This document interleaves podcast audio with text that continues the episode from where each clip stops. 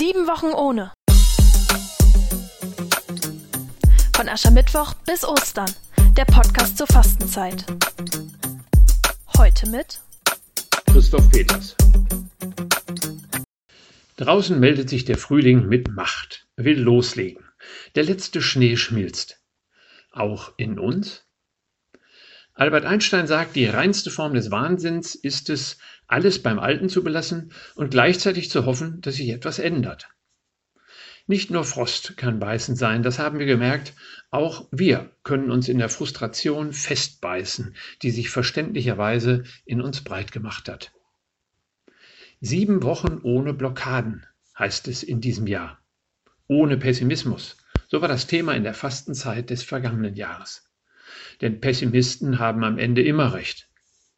Das Einzige, was dem Menschen zum Verhängnis werden kann, sagt Martin Buber, ist der Glaube an das Verhängnis, denn er verhindert die Umkehr.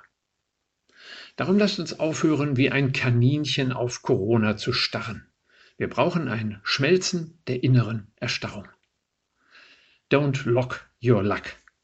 Unsere Seele braucht keinen Lockdown, sondern den Frühling.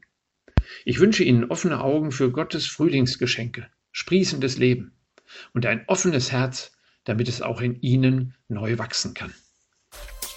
Sie hörten heute Christoph Peters.